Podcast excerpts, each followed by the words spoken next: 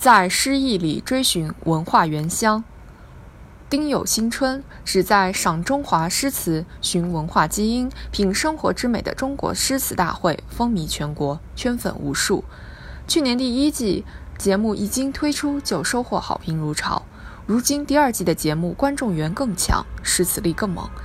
在一笑二闹三跳四唱的娱乐节目时代，为什么中国诗词大会能够以如此优雅的方式脱颖而出？腹有诗书气自华，用来形容诗词大会的参赛选手再合适不过。观众为武亦姝、陈庚、彭敏等选手的才华所折服，也为白如云等普通参赛者的励志故事所感动。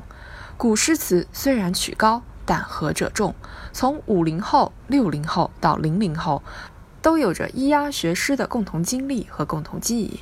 正是这共同的文化记忆，大面积地唤起观众的参与感，尤其是在春节这个全家人围炉夜话、共享团圆的节日里，跟随节日一起回味那些年背过的唐诗宋词，让团聚别增了丝接千载的文化韵味。很少有哪个民族能像我们这样拥有灿若星汉的经典诗篇，也很少有哪个国度能像我们这样，无论同搜都能念诵几句古典诗词。从“关关雎鸠，在河之洲”的诗歌缘起，到“黄河之水天上来”的盛唐气象，再到“雄关漫道真如铁，而今迈步从头越”的革命情怀。中国诗词大会以其纵横捭阖的极纳，让观众不禁发出对传统文化的由衷钦佩。铜雀台是谁修的？谢公集中的谢公是谁？草色遥堪近却无的堪怎么读？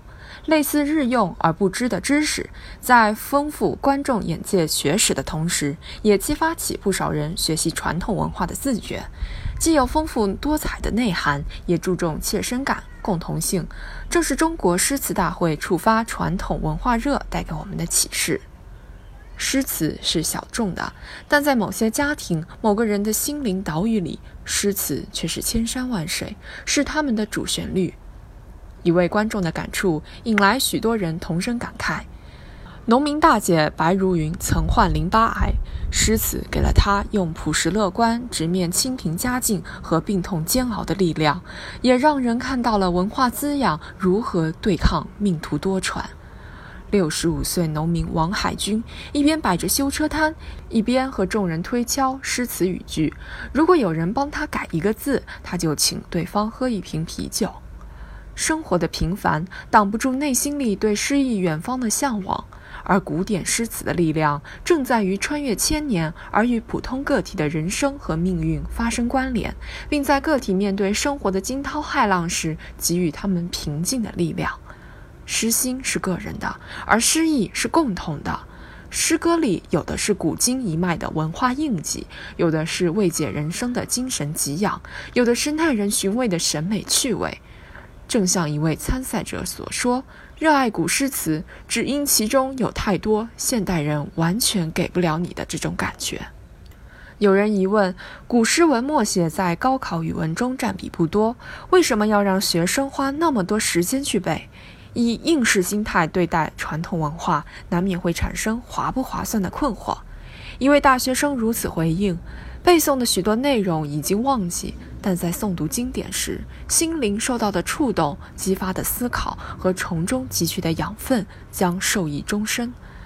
我们重温那些代代相传的诗词文本，不是因为他们行将消失、即将毁灭，也不是因为我们忧思古人、念旧复古，而是因为。他们记述着我们民族所特有的精神追求、人文精神和智慧力量，是我们生生不息的文化滋养，是我们走向复兴的精神支撑。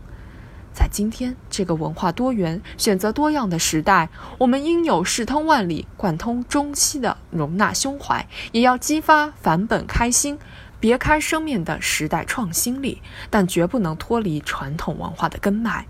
说到底，现代中国人的心灵仍渴望着古典诗词的甘霖，恰如现代中国的前行，同样需要从传统的文化原乡汲取精神力量。今人不见古时月，今月曾经照古人。古人今人若流水，共看明月皆如此。文化是流动的历史，让古代的精粹流入今天的生活，让古人的哲思照耀今人的征程，我们才能怀着自信从容前行。